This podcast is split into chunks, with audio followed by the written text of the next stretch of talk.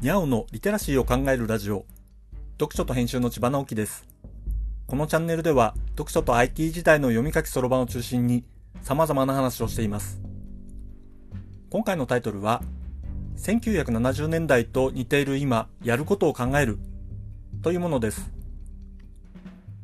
1970年代というのは、僕が物心ついた頃に過ごした時代です。今は便利なもので、ウィキペディアに1970年代というトピックがあります。それを眺めてみると、結構きな臭い感じの国際的な出来事が並んでいます。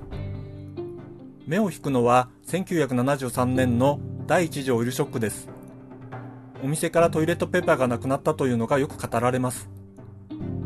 原油価格がいきなり何倍とかになったわけですから、あらゆる物価がどんどん上がっていくことになりました。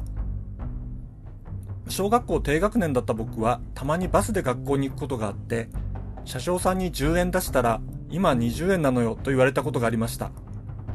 次からでいいからねと言われてなんだか申し訳ない気分になったものでした。10円の話ですから大したことがないような気がしてしまいますが、運賃が倍になっているわけですからね。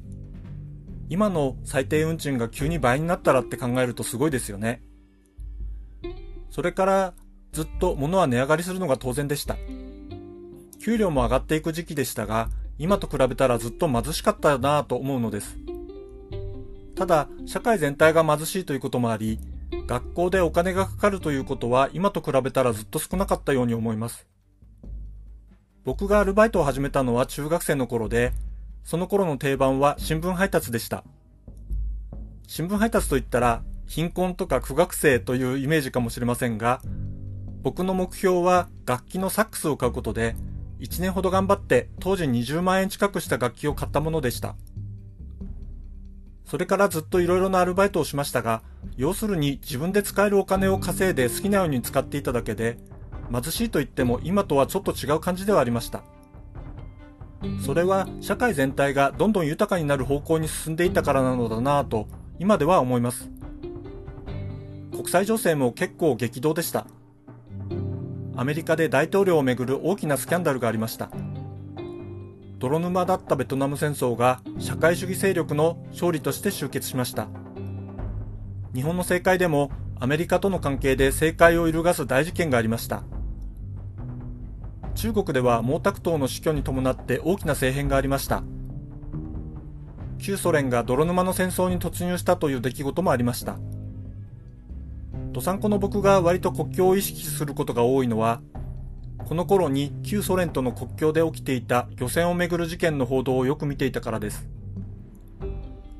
僕がラッキーなのは貧しいなりに暮らしていた時代を知っているということだと思うのです。かろうじて社会情勢を思い出すことができるので、頭だけでなく体感として世相をイメージすることができるのです。これからかなり厳しい時代に入っていくかもしれませんが、漠然とでも将来に希望を持つことができれば、なんとか生きていくことはできると思うのです。僕がここまでやってきたのは、学ぶ楽しさを知ることができたからです。1970年代当時とは、個人が入手できる情報の量が桁違いです。希望を持つためには、情報と知識を知恵に変えるリテラシーが大事です。だから、学ぶ楽しさを知るためのリテラシーの話をしていきたいと思っているのです。読書と編集では IT を特別なものではなく常識的なリテラシーとして広める活動をしています。詳しい内容については概要欄のリンクからまたは読書と編集と検索して猫がトップページに出てくるホームページをご覧ください。この配信の書き起こしをノートで連載しています。概要欄にリンクがありますのでフォローいただけると嬉しいです。今日もワクワクする日でありますように。千葉直樹でした。ではまた。